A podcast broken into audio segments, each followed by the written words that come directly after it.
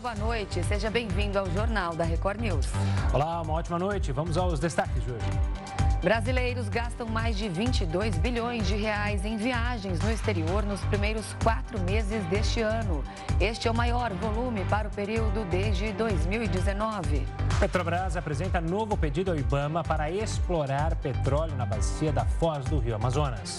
Presidente Lula recusa convite de Putin para visitar a Rússia, mas diz estar disposto a colaborar com o fim do conflito. Barco com mais de 500 imigrantes desaparece no mar Mediterrâneo. E ainda bilionário Elon Musk obtém aprovação para estudo de implantes cerebrais em humanos. O objetivo é fazer com que pessoas com paralisia voltem a andar novamente.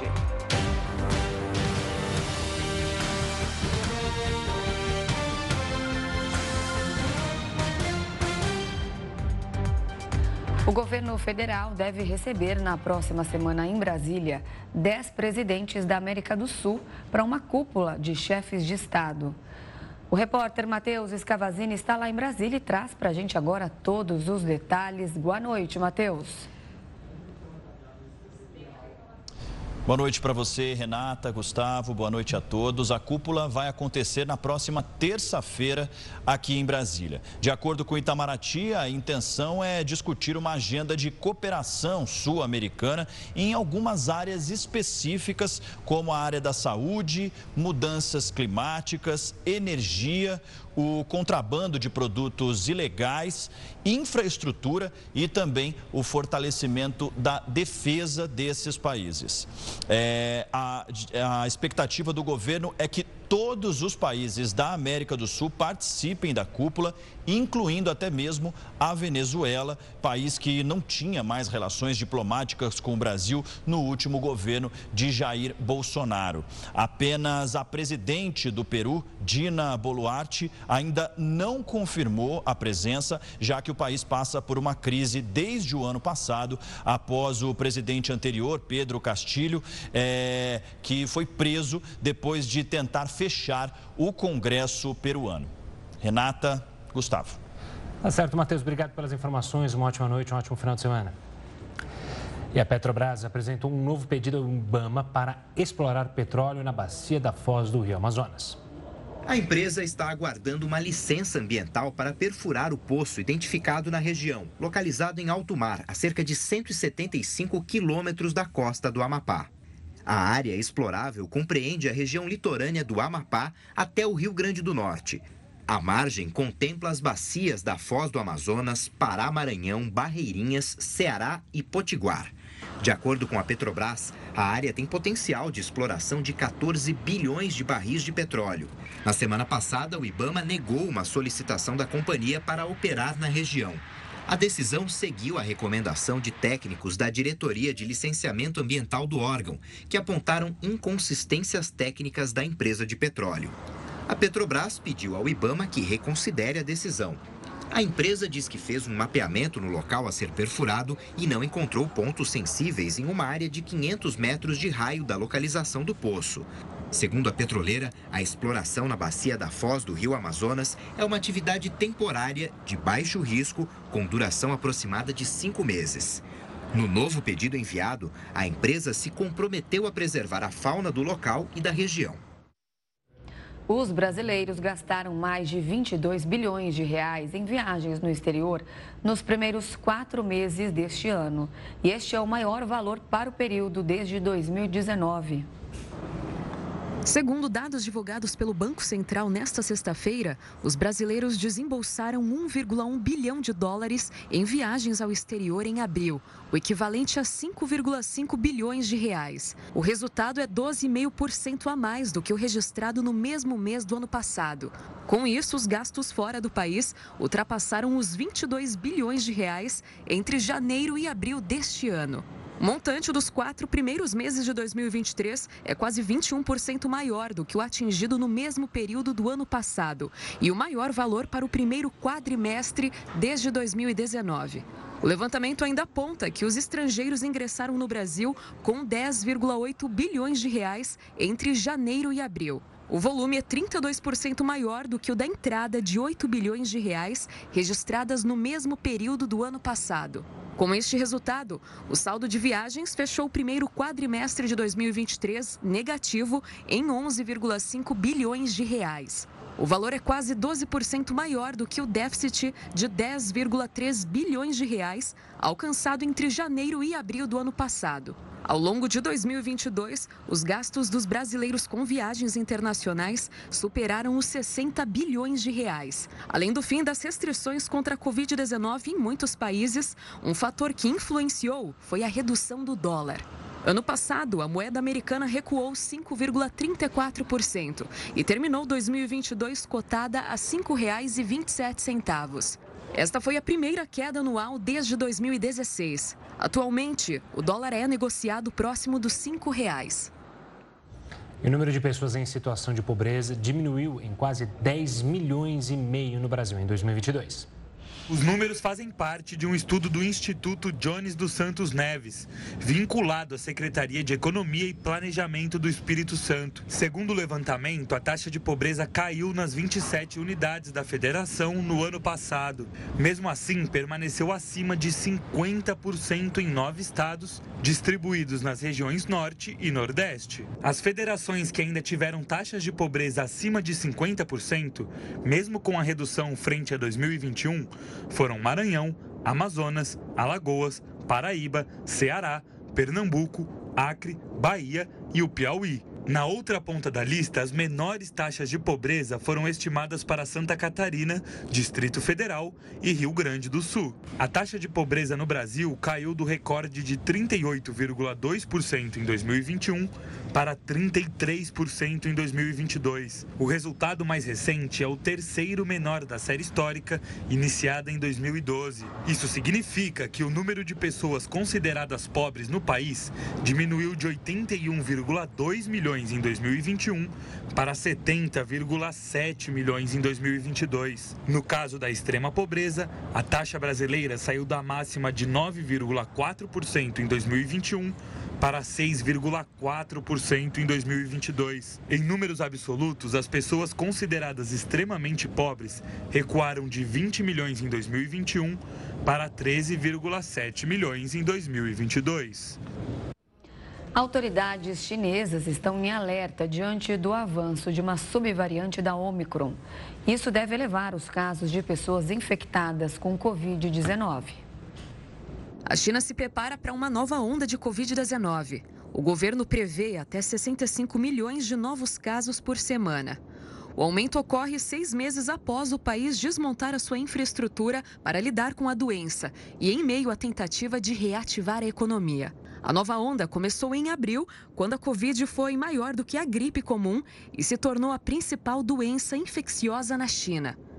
Já nesta última semana de maio, os casos podem superar a marca de 40 milhões de infecções semanais.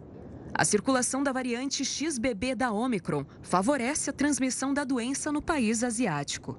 Dados do Instituto Nacional de Controle e Prevenção de Doenças Virais da China apontaram que, no final de abril, a cepa representava 97,5% dos casos.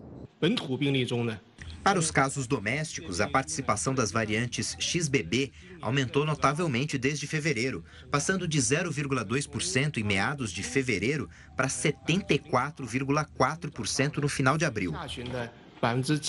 A Organização Mundial da Saúde anunciou que entre 24 de abril e 21 de maio, o planeta teve aproximadamente 2,3 milhões de novos casos e quase 15 mil mortes. Durante conferência na Fundação de Amparo à Pesquisa do Estado de São Paulo, o diretor do Instituto Butantan, o médico e infectologista Esper Calas, afirmou que há uma grande probabilidade do mundo enfrentar novas pandemias no curto ou médio prazo. Para solucionar um problema futuro, ele afirmou que é preciso combater a pandemia da desinformação, fabricada pelos negacionistas da ciência, estabelecendo iniciativas como a chamada Missão 100 Dias que consiste em detectar o agente infeccioso, criar uma forma de tratamento e desenvolver a respectiva vacina em pouco mais de três meses. Calas ressaltou que o Butantan já possui o Centro de Vigilância Viral e Avaliação Sorológica, capaz de fazer diagnóstico molecular e classificação genômica do SARS-CoV-2, influenza e dengue.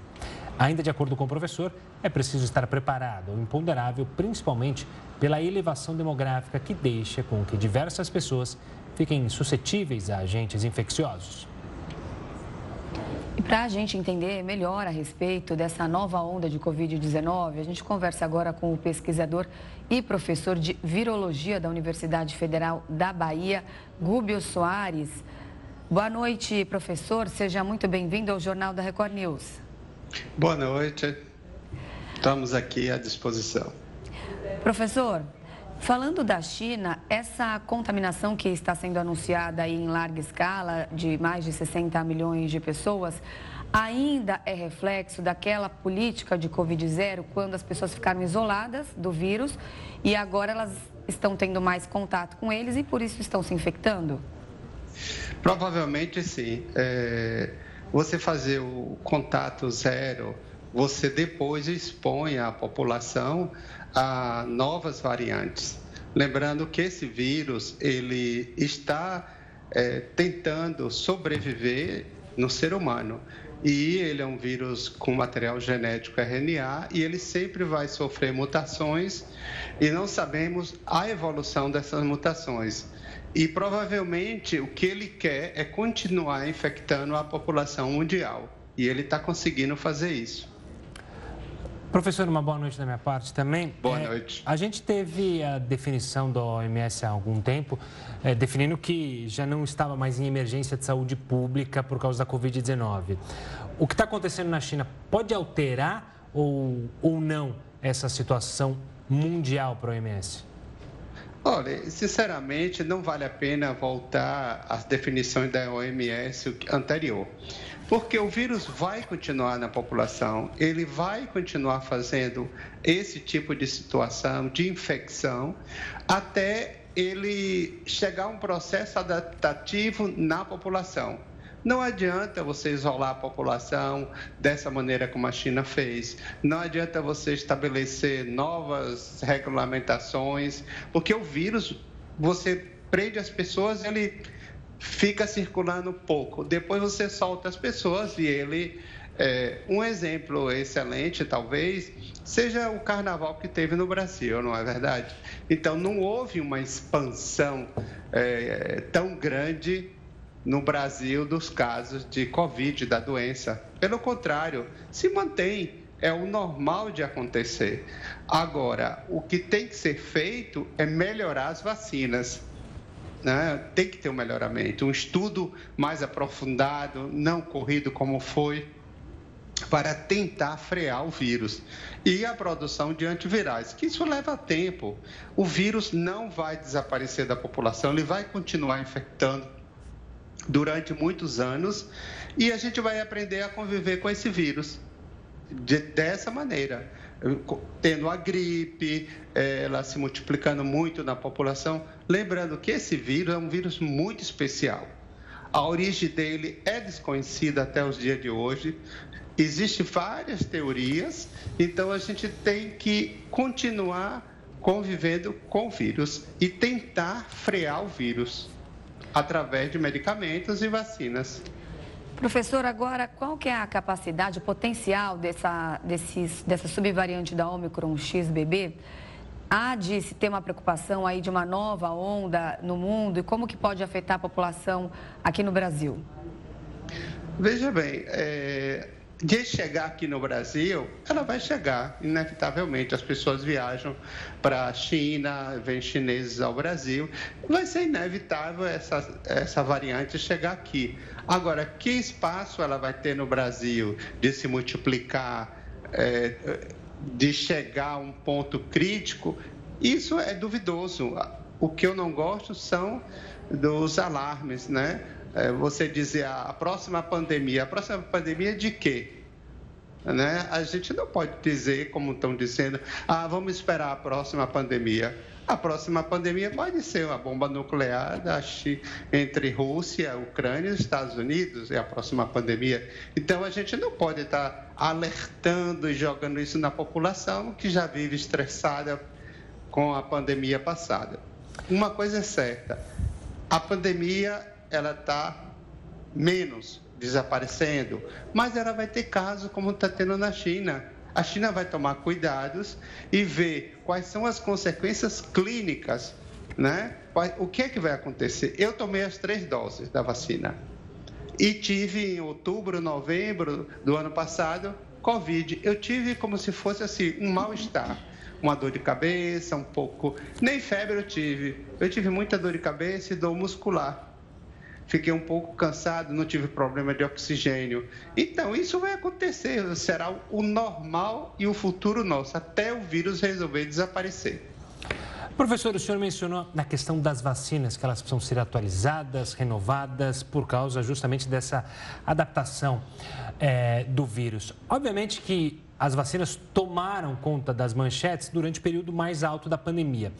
Nesse momento, há uma preocupação ou há uma rapidez dos laboratórios em justamente acompanhar essas variantes do, da Ômicron? Essa é uma preocupação de vocês, cientistas? Como é que está isso atualmente? Veja bem, as grandes empresas que nós não podemos competir, as fabricantes de vacina, eles trabalham 24 horas isolando eh, o material genético para estudar a possibilidade de fazer novas vacinas, né? Porque, na realidade, o conceito de vacina não é o conceito atual do que estamos tomando vacina. Vacina é como poliomielite, que você toma para não ter a doença. O que nós estamos tomando é uma vacina, entre aspas, que evita que o indivíduo seja entubado, que ele morra, que ele tenha consequências graves, porque vacina é prevenção, vacina é evitar que o indivíduo fique doente. Então, o conceito de vacina na pandemia foi mudado. Aí você está tomando um medicamento teórico, vacina, que ele vai evitar que você morra ou que você seja entubado. Mas isso não significa que está gerando uma defesa que você não vai ter a doença. Não, toda pessoa que tomou a vacina, se facilitar, se tiver uma nova variante, você vai ter uma gripe, mas não será uma gripe fatal e mortal. Então, os, os laboratórios é, do Brasil, principalmente, os pesquisadores, têm que ter dinheiro para trabalhar em novas descobertas na área de biologia molecular. Não é fabricar vacinas, é descobrir uma maneira dentro do laboratório para entender o vírus. Enquanto a gente não parar para fazer isso, entender como o vírus está sofrendo mutações extremas, a gente não vai conseguir conter esse vírus. Não é fabricar novas vacinas.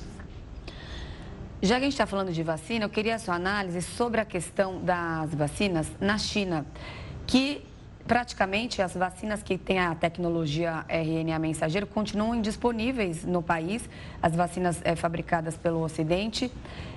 Elas começaram a usar lá dentro do país vacinas é, caseiras menos eficazes. E só agora em março que me chamou a atenção, agora recentemente, que uma primeira vacina com RNA mensageiro foi fabricada lá no país. Queria que você comentasse sobre essa questão. O, a vacina tradicional é muito boa, porque você pega a partícula viral inteira, inativa ela, ela não, ela fica intacta, mas sem causar doença e você imuniza as pessoas. Isso sempre foi um conceito nos últimos 150 anos ou mais, talvez, é, que funcionou. Aí veio essa nova tecnologia da vacina de RNA, que assustou um pouco, porque você está colocando um, um, material genético que vai gerar novas proteínas e a gente não sabe os efeitos desse RNA na célula, quais são os resíduos desse material genético que pode ficar dentro de uma célula, é, quais são as consequências no futuro. Então, tudo isso foi feito para salvar a humanidade. Né? Mas estudos mostrando que uma vacina de RNA é eficiente, ela ainda tem que provar isso. Funcionou, mas quais são as consequências? Já se tem alguns estudos de pessoas que tomaram a vacina, teve problema cardíaco, pessoas que tiveram é, fator de coagulação alterado, etc, etc. Então, nós temos uma genética diferente, nós temos, é, nós somos humanos, mas as populações têm gente diferente, não sei, na China, é na África, aqui no Brasil, nos Estados Unidos. Então, uma vacina de RNA mensageiro tem que ser reestudada, porque ela não é ela não funciona como vacina, ela funciona como um medicamento que induz uma resposta imune curta, não chega a seis meses, e você tem que estar tomando dose, tomando dose, tomando dose, tem que parar. Primeiro você está colocando bilhões de dólares do país em uma vacina a cada três meses, ou a cada quatro meses, ou a cada seis meses, não há governo, não há país que aguente. Então, acho que chegou o momento, o Brasil tem menos casos, está vendo o exemplo da China, da gente estudar o vírus. Ou você estuda o vírus, ou você vai estar tá fazendo vacinas que vai ter que ser dada a cada três meses. Essa é a realidade. O governo precisa investir nos centros de pesquisa desse país, né?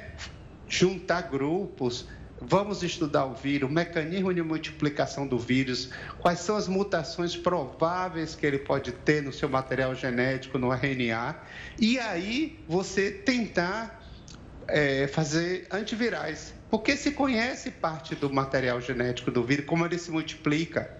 Você pode bloquear uma enzima eh, dentro da célula, etc, etc.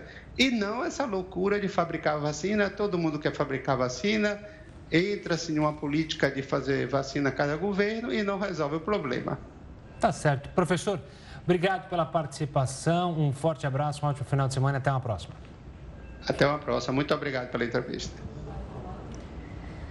A Justiça condenou responsáveis por divulgar um suposto tratamento precoce contra a Covid-19. O grupo vai ter que pagar 55 milhões de reais por danos coletivos. O grupo, que se identificava como Médicos do Tratamento Precoce Brasil, foi condenado pela Justiça Federal do Rio Grande do Sul por divulgar material publicitário sobre remédios que supostamente serviriam de prevenção contra a Covid-19. De acordo com a sentença, os responsáveis vão precisar pagar 55 milhões de reais por danos morais coletivos e à saúde por causa do estímulo a medicamentos que faziam parte do kit Covid. A decisão foi divulgada pelo Ministério Público Federal. A Justiça condenou a Associação Médicos pela Vida, as empresas Vitamedic Indústria Farmacêutica e Unialfa e o Grupo José Alves. No comunicado, os representantes defendiam remédios como hidroxicloroquina e ivermectina contra a Covid-19, mas estudos científicos apontaram que esses medicamentos são ineficazes contra a doença provocada pelo coronavírus. De acordo com o MPF, o informe não indicava sobre possíveis efeitos adversos e poderia estimular a automedicação. Para a justiça, ficou comprovada a cumplicidade entre a Vitamedic e a Médicos pela Vida, tendo a empresa farmacêutica financiado a propaganda irregular, investindo 717 mil na publicidade. A Record News entrou em contato com os grupos e empresas condenados, mas não obteve resposta. O governo abriu inscrições para o programa Mais Médicos nesta sexta-feira. De acordo com o Ministério da Saúde, profissionais brasileiros formados no país vão ter prioridade no chamamento. A expectativa é que os médicos comecem a atuar já no próximo mês. As inscrições são feitas no sistema de gerenciamento de programas da pasta e vão até o dia 31 de março. O governo reformulou o projeto e, entre as novidades, há a possibilidade de especialização em medicina da família e comunidade, mestrado em saúde da família e incentivos que podem chegar a 120 mil reais. O presidente Lula recusou o convite de Vladimir Putin para visitar a Rússia, mas se dispôs a ajudar para terminar a guerra com a Ucrânia. Presidente Lula conversou com o líder russo Vladimir Putin e negou participar do Fórum Econômico Internacional de São Petersburgo, que acontece em junho. O convite já havia sido feito pelo ministro de Negócios Estrangeiros, Sergei Lavrov, quando ele estava no Brasil em abril. Pelas redes sociais, Lula confirmou a conversa com Putin, em que negou a ida ao evento. O petista ainda reforçou que o país, junto com a Índia, Indonésia e China, está à disposição para conversar com os dois lados em busca da paz. Na última semana, o presidente brasileiro teve a oportunidade de discutir sobre a guerra com o mandatário ucraniano Volodymyr Zelensky, mas o encontro não aconteceu.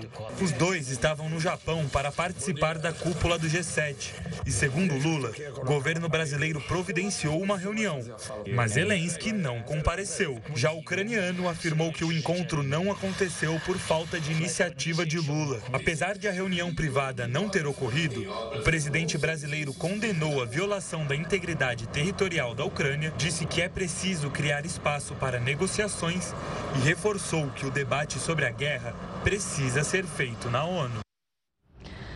Apresentar um atestado falso no trabalho pode levar à demissão por justa causa.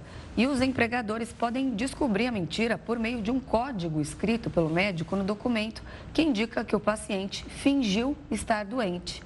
Esse é um assunto para ele, Heródoto Barbeiro. Heródoto, boa noite. Que código é esse e por que nem todos os profissionais de saúde utilizam esse código ao suspeitar de um paciente? Renata, tem uma história interessantíssima na área da justiça do trabalho. Isso aconteceu em Pernambuco, no tribunal local. Uma determinada pessoa compareceu no centro de saúde para dizer que estava doente. Ela compareceu 56 vezes. Ela foi 56 vezes no centro de saúde pegar um atestado médico dizendo que estava doente, por esse motivo não podia trabalhar. O médico que ofereceu esse, esses 56 uh, atestados é, ele foi mandando os atestados. Num determinado momento, ele colocou um código no atestado. Esse código chama CID, que é Classificação Internacional de Doenças. E esse código dizia o seguinte, que a pessoa não estava doente, que a pessoa estava fingindo. A hora que o departamento pessoal da empresa pegou o atestado médico e olhou o código, foi lá olhar o código, bom, essa pessoa aqui está fingindo, portanto ela não vai trabalhar mais conosco. Ela foi demitida com justa causa e foi colocada para fora da empresa. Mas ocorre o seguinte: ocorre que a pessoa que foi demitida, ela recorreu, tem o direito de recorrer. Bom, a justiça disse o seguinte: que o médico estava correto e chamou o médico, olha que interessante, chamou o médico como testemunha do caso. E o médico foi depor lá no seu trabalho. E ele contou a história, dizendo: olha, infelizmente, a pessoa estava lá toda hora pedindo, eu estava dando os atestados, mas chegou um determinado momento que eu passei a não mais acreditar no que ela dizia, e por esse motivo eu coloquei esse código, CID quer dizer Classificação Internacional de Doença, que o departamento eh, pessoal das empresas sabe o que significa.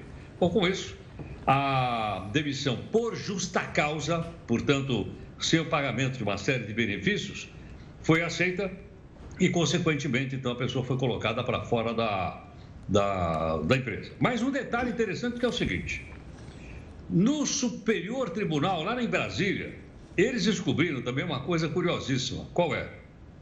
É que o médico e o paciente, só os dois podem saber que doença a pessoa diz que tem. Se porventura o médico escrever ali, ele tem que ter a anuência, ele tem que ter a aprovação do paciente para poder escrever. Bom, se ele fizer com a anuência do paciente, tudo bem, vai valer.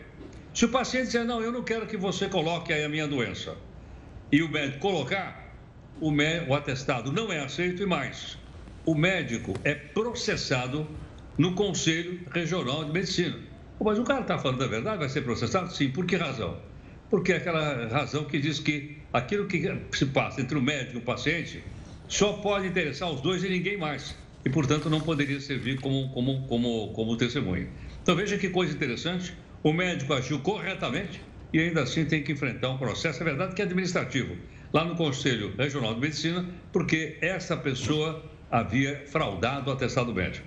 Agora, é um fato interessante a gente contar aqui para todo mundo, porque às vezes algumas pessoas, não estou generalizando, algumas fazem isso.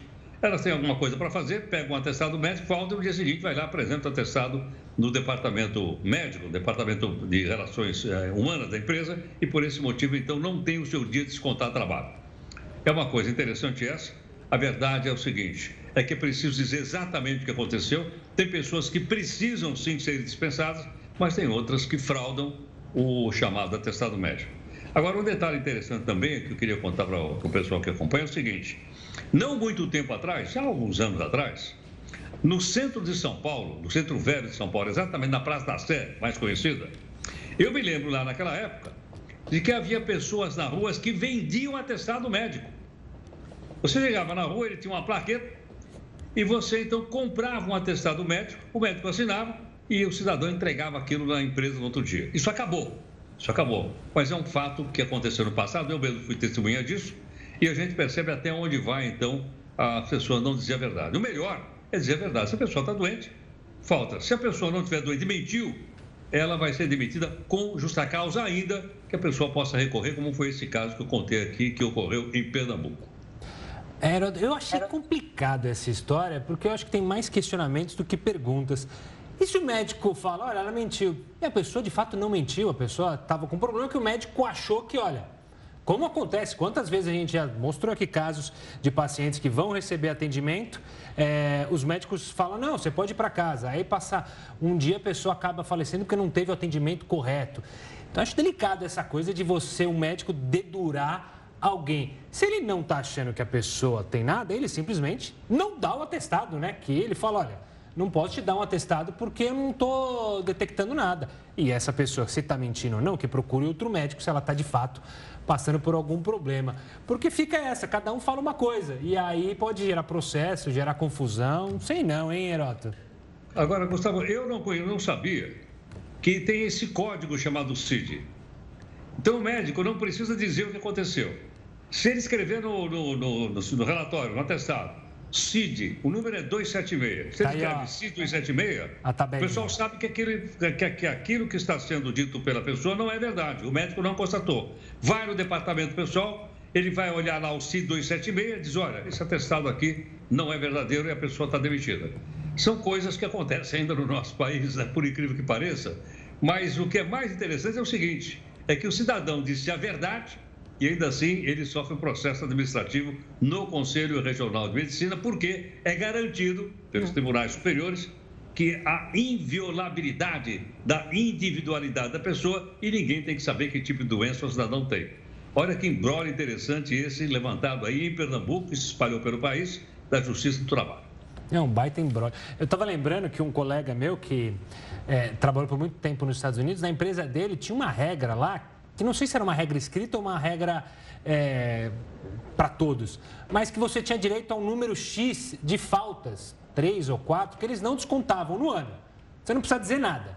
Não precisa se dizer se é, foi para noitada e acordou com ressaca, se está passando mal, se tinha que cuidar dos filhos. Você pode faltar tantos dias, três ou quatro e não precisa dar explicação nenhuma, só que não vai e ponto final. Eu achei interessante isso na época, que também evitaria pessoas passarem por essa situação de não querer trabalhar e inventar historinha, né, Herói? Você está falando de inventar historinha, sabe o que eu lembrei? Já duas amigas minhas, sabe o que elas já fizeram? Passaram um sabonete no olho e dá uma baita irritação, aí você fala que está com conjuntivite, Heródoto. Olha as amigas sabe, da Renata. É verdade, você sabe que existia uma outra prática? A pessoa misturava alho com álcool e passava debaixo do braço para aumentar a temperatura do corpo. Aí ia lá, media a temperatura, estava acima dos 36,5, 37, que é normal, né? E, puxa, você está tá realmente com a temperatura alta. Dava atestado, o cidadão ia assistir o jogo do Corinthians. E com esse alho todo, não precisava ficar preocupado nem com os vampiros, né? eu não vou dizer que, que ó, de trabalho eu nunca, nunca dei migué, mas para ir para a escola, quando a gente é novinho, o que a gente faz? Uma carinha para a mãe, ai mãe, não estou passando legal. Não, não mas a mãe, tem, a mãe tem uma solução, né? É uma solução, sabe qual é? Qual? É, eu, eu, eu, vou, eu vou mostrar qual é a solução que a mãe tem aqui, ó. A ponta chinela? Que isso? Olha só. Vai para a escola. Ah, vai direto. Hiroto, obrigado. Você pode. Não precisa de atestado. Segunda-feira você está aqui. Combinado? Um abraço a vocês. Bom final de semana. Pra você Bom também. descanso. Olha, mais de 2.500 moradores da cidade da Polônia precisaram deixar as casas por causa de uma bomba não detonada da Segunda Guerra Mundial. O explosivo, com um peso de 250 quilos, foi encontrado próximo a um viaduto ferroviário na cidade de Breslávia, que fica no sudoeste do país. As Forças Armadas confirmaram que era uma bomba aérea alemã da Segunda Guerra. Diversos ônibus levaram os moradores para uma área segura, enquanto especialistas trabalhavam no local. Os trens também pararam de circular para que o explosivo fosse removido. Alertas de desmatamento batem novo recorde no Cerrado Brasileiro. É o que a gente fala já já no Jornal da Record News. Já estamos de volta para falar que um terremoto de magnitude 6,2 atingiu parte de Tóquio, no Japão, nesta sexta-feira. O epicentro aconteceu na cidade de Shiba, localizada a 40 quilômetros de Tóquio. Segundo o Instituto de Pesquisas Geológicas dos Estados Unidos, o tremor inicial ocorreu a 44 quilômetros da superfície do mar, profundidade considerada relativamente baixa e que pode tornar o terremoto mais forte. O tremor chacoalhou prédios da capital e cidades próximas. E o presidente Lula anunciou Belém como sede da COP30 deve ser realizada em novembro de 2025. A cidade será a sede da 30 Conferência das Nações Unidas sobre Mudança do Clima. O anúncio foi feito nesta sexta-feira por meio das redes sociais. O objetivo do encontro é discutir mudanças climáticas no mundo e tratar sobre alternativas para melhorar as condições do clima, em especial no trabalho para a redução dos gases do efeito estufa.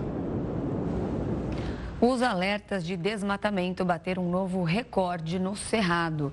Segundo o Instituto Nacional de Pesquisas Espaciais, de janeiro até 18 de maio deste ano, a área em alerta para desmatamentos somou 2.833 quilômetros quadrados, quase duas vezes a área de Teresina e a maior para a série histórica iniciada em 2019. Considerando apenas os dados parciais de maio, os avisos indicam 627 quilômetros quadrados, número que deve subir com a chegada da temporada de seca no bioma. A região é pressionada pela atividade agropecuária e não tem a mesma proteção legal do bioma vizinho à Amazônia. Um barco com aproximadamente 500 pessoas, incluindo um bebê recém-nascido e mulheres grávidas, desapareceu no mar Mediterrâneo nesta sexta-feira. A embarcação estava à deriva a cerca de 400 quilômetros da Sicília, no sul da Itália, quando perdeu o contato com o Alarm Phone, um grupo que recebe chamadas de navios de imigrantes em perigo. A ONG italiana Emergency não encontrou nenhum sinal da embarcação e segue com as buscas. Vale lembrar que os governos europeus têm adotado uma linha cada vez mais dura em relação à migração. Somente neste ano, a Itália viu mais de 47 mil barcos aportarem no país. O preço médio da gasolina caiu mais 20 centavos nos postos 10 dias depois do corte nas refinarias. De acordo com o levantamento da Agência Nacional do Petróleo, Gás Natural e Biocombustíveis, o valor médio dos combustíveis recuou 3,6% e chegou a R$ 5,26. Desde o anúncio de corte da Petrobras, a redução acumulada da gasolina nos postos é de 4,2%. Esta semana, o maior recuo foi do diesel, que teve variação negativa de 4%. O preço médio do litro do combustível é de R$ 5,24. A energia elétrica por assinatura pode reduzir a conta de luz em até 20%.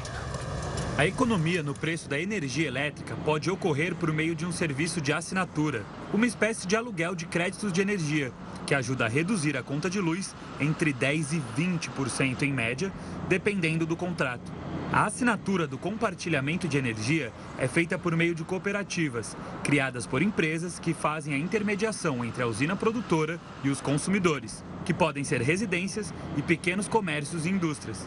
Na prática, o serviço funciona como se o consumidor alugasse uma fração da energia gerada pela usina, mas recebesse a cota em crédito que é abatido na conta. O modelo compartilhado de energia foi criado pela Agência Nacional de Energia Elétrica em 2015 época em que a aquisição de créditos se tornou possível. Mas a lei que trouxe segurança jurídica para o investidor só entrou em vigor em janeiro do ano passado. De 2020 até fevereiro deste ano, o serviço por assinatura mais que dobrou, passando de 39,2 megawatts para 95,5 megawatts, segundo dados da Associação Brasileira de Energia Solar Fotovoltaica. O número de unidades consumidoras que aderiram à modalidade cresceu mais de 13 vezes. A quantidade de fazendas solares criadas para atender a demanda de assinaturas, que foram atraídas pela oportunidade de negócios, cresceu ainda mais, de 861 em 2020 para 3.889 em fevereiro deste ano. O Jornal da Record News vai para um rápido intervalo e volta já. O engenheiro-chefe do Twitter, Fuad Dabiri, pediu demissão depois de falhas em transmissão de Elon Musk com o governador da Flórida. Ron DeSantis marcou a conversa com o dono da rede social para anunciar a pré-candidatura à presidência dos Estados Unidos. A transmissão aconteceu nesta quinta-feira e chegou a ter 600 mil ouvintes simultâneos, mas apresentou várias falhas técnicas e caiu algumas vezes. Depois da retomada, a conversa teve uma audiência de 100 mil ouvintes. Pela rede social, o engenheiro-chefe afirmou que a decisão de sair da empresa não tem relação com qualquer evento recente. Nós já falamos aqui na Record News diversas vezes sobre o ChatGPT, por exemplo, mas existem muitos outros recursos com inteligência artificial já disponíveis totalmente de graça para facilitar o nosso dia a dia. Bom, quem vai explicar para a gente e dar as dicas, é claro, é o Gil Giardelli, professor de Estudos do Futuro e apresentador do programa Imponderável. Boa noite, Gil inteligência artificial não é só para ficar brincando, mandando conversinha ali, perguntando: ah, quem ganhou o Mundial? Palmeiras tem ou não tem Mundial? Quem é a melhor seleção? Dá para usar no dia a dia mesmo de fato, Gil? Uma ótima noite. Uma ótima noite, Gustavo. Primeiro, é uma ferramenta que a gente vai falar aqui chama Dectopus. Ela é uma ferramenta que você fala assim: preciso fazer uma apresentação sobre, é, é, sobre o futuro das vacinas né, que vocês disseram aqui anteriormente numa matéria, sobre o, os carros populares. E essa ferramenta chamada Detopus, ela te ajuda sem nenhum custo. Você conversa com ela e fala, precisa fazer uma apresentação de 10 páginas ou de 5 páginas. Então, ela pode ser utilizada tanto no trabalho quanto também no, na escola, na educação, mas se você, aluno, estiver utilizando, fala para o seu professor que você usou uma IA generativa. Ou seja, hoje em dia a gente não precisa ter mais trabalho para nada, né, Gil? Na verdade, o trabalho é esse conceito de saber fazer as perguntas e o que é, você pode utilizar essa ferramenta. A gente preparou uma também que a gente mudou um pouquinho o cenário do nosso, digamos, do nosso jornal, né? Colocamos ali um pouquinho de outros fatores aí na bancada. Como vocês podem ver, tá? É, uma pessoa foi lá, uma coisa bem simples. Você pega uma foto, né?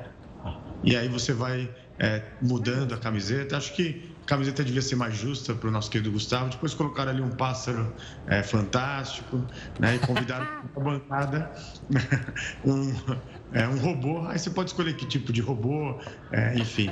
Então, vocês que sempre estão muito elegantes, agora, se por acaso esquecer a roupa, a gente pode ir lá colocar uma roupa nova em vocês em questões de segundos. E o legal é que dá para deixar mais forte, né? Dá, deixar um corpão mais bacana, deixar. Olá, olá, você ficou mais forte. Né? Só o, o nó da gravata você pode escolher também.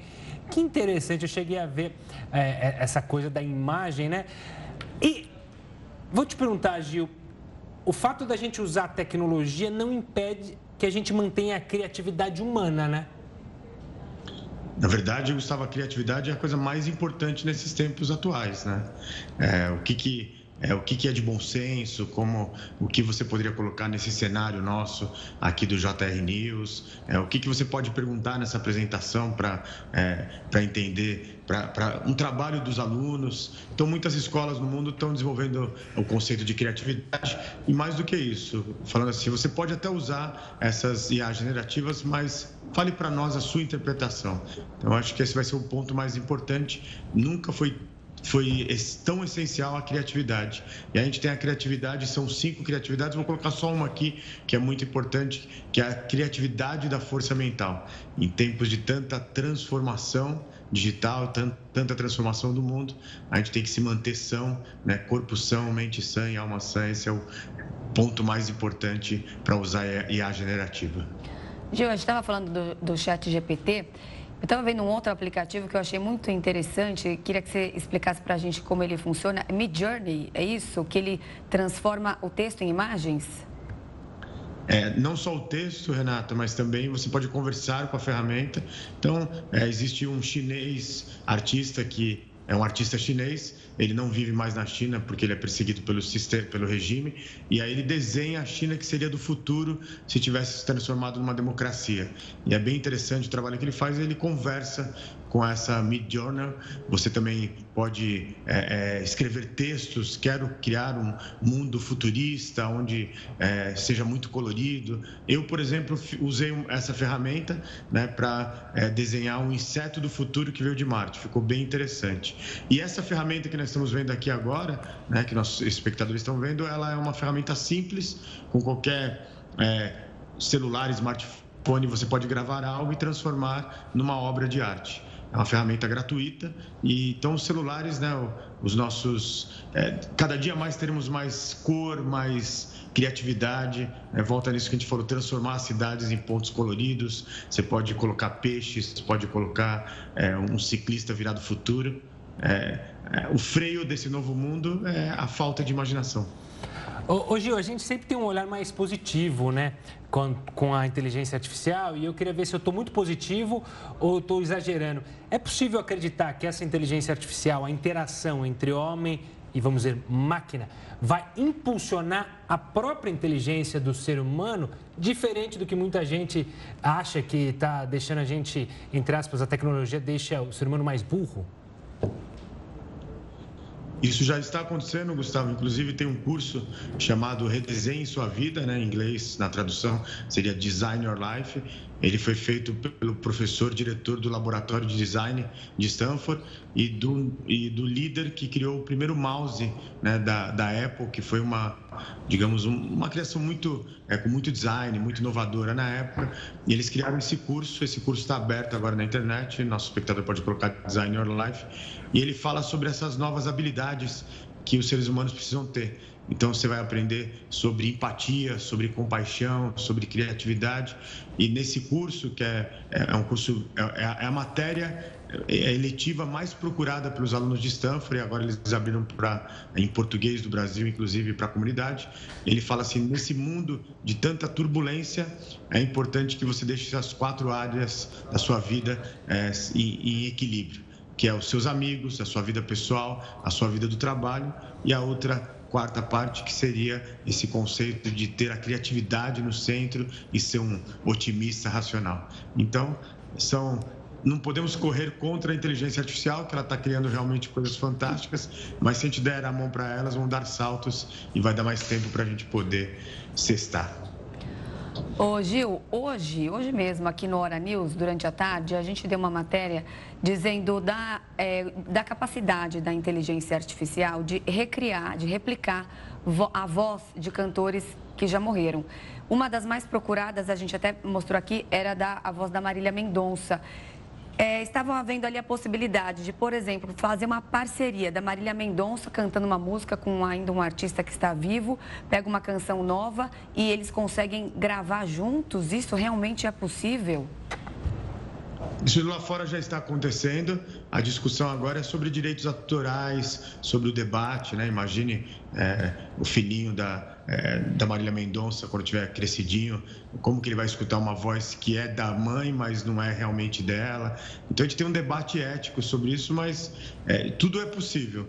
Um, um economista e estudioso do futuro dos anos 70, ele disse que esse mundo que nós veremos nos dias de hoje, né, o dia que estamos aqui hoje, seria chamado de a explosão da inteligência. Tudo que você imaginar né, que foi escrito em livros, que passou em filmes de ficção científica, aconteceriam agora. É exatamente. São tempos de imitar voz de pessoas que se foram, de redesenhar é, um cenário em poucos segundos, de carros voadores. É, digamos assim que é, o futuro chegou, ele só está mal distribuído, mas aqui a gente está vendo imagens de como esse mundo será mais inclusivo e vai, vai ser bom para todos nós. Nosso desafio é o que a gente vai poder, como podemos ajudar as pessoas que não estão tendo contato com isso. E aí uma pesquisa mundial revelou que apenas 1% da, de toda a sociedade está entendendo esse impacto da economia da inteligência artificial. Tá certo, Gil. Obrigado pelo papo. Sextou, um ótimo final de semana. Até semana que vem. Ótima sexta, fiquem bem. Bom fim de semana. E a primeira grande fábrica de baterias para carros elétricos da França foi inaugurada. Agora, o próximo passo é começar a produção. A instalação da grande fábrica de baterias para carros elétricos no Battery Valley, no norte da França, deve gerar mais de 20 mil empregos até 2030. A primeira será inaugurada no fim de maio. Este é um grande evento industrial. A França quer garantir a independência da China e se tornar exportadora até o final da década. O vice-presidente do projeto industrial da fábrica afirmou que o local vai produzir as primeiras baterias até agosto. Sobre os carros elétricos no Brasil, uma novidade: o Instituto Nacional de Meteorologia, o Inmetro, divulgou hoje uma atualização. Entre as principais mudanças, o órgão prevê que os valores de autonomia e eficiência dos carros elétricos divulgados pelas montadoras nas redes sociais sejam os mesmos da tabela. Até o ano passado, cada fabricante divulgava a autonomia dos veículos de acordo com um determinado padrão. Só que os números são cerca de 30% mais baixos do que os fabricantes costumavam divulgar. Agora, os fabricantes têm até o dia 30 de setembro para se adequarem às novas regras. A gente vai para mais um rápido intervalo e volta em instantes com o Jornal da Record News. O uso de medicamentos por conta própria ou sem prescrição médica pode gerar uma série de problemas, incluindo a dependência. A compra e o abuso dessas drogas preocupam os especialistas. Mais de 50 tá cartelas de medicamentos: antibióticos, anti-inflamatórios, antitérmicos, antidepressivos, ansiolíticos e analgésicos. A caixinha de remédios está em dia. O drama é que todos eles são consumidos quase que diariamente, principalmente aqueles que são para dor esta mulher, que prefere não se identificar, se considera viciada em medicamentos. Eu me considero, sim. Eu não posso sentir uma dor que eu já tomo remédio. Não gosto. Já fui mais forte. Hoje, zero dor. Ela conta que quando sente qualquer mal-estar, já apela para as cartelas de comprimidos. Tudo por conta própria e já teve vontade de consumir morfina, um opioide que é receitado a pacientes com dores fortes, como os diagnosticados com câncer, e pode causar forte dependência. É, eu até brinco assim, eu falo, já tomei para fazer exames de rotina, obviamente, que são derivados de morfina, que dá aquela relaxada gostosa tal. Então, às vezes você está tão no pique, tão no pique, eu falo assim, ah, hoje eu queria tanto, só para dar uma relaxada. Por causa da automedicação, a jovem passou 15 dias internada em um hospital na zona sul de São Paulo. O antibiótico que eu estava tomando, em vez de matar a bactéria da minha garganta, estava matando as bactérias do meu intestino, que são as bactérias boas. E não é apenas a nossa personagem que encara o vício em medicamentos do tipo para controle da dor sem indicação médica.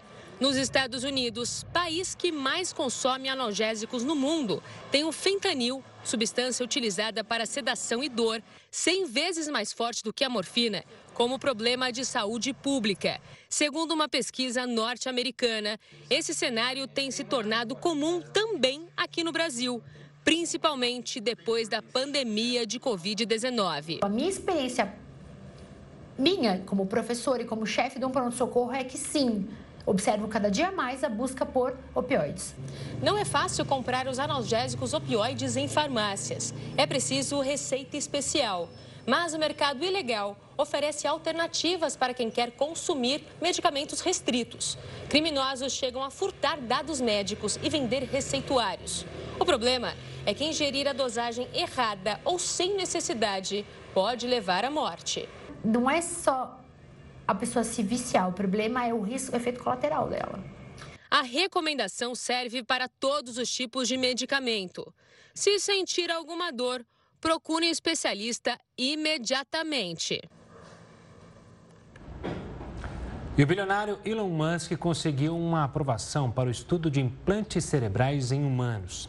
A Neuralink, empresa de implantes cerebrais de Elon Musk, afirmou que recebeu a aprovação da Agência de Alimentos e Medicamentos dos Estados Unidos para iniciar o primeiro estudo clínico em humanos. Desde 2019, em pelo menos quatro ocasiões, Musk previu que a empresa de dispositivos médicos logo começaria os testes em questão para intervir em condições intratáveis como a paralisia e a cegueira. O Jornal da Record News fica por aqui. Muito obrigada pela companhia. E uma ótima noite. Fique agora com News às 10 com a Nivian Reis e a gente volta a se ver na segunda-feira. Um ótimo final de semana. Tchau, tchau.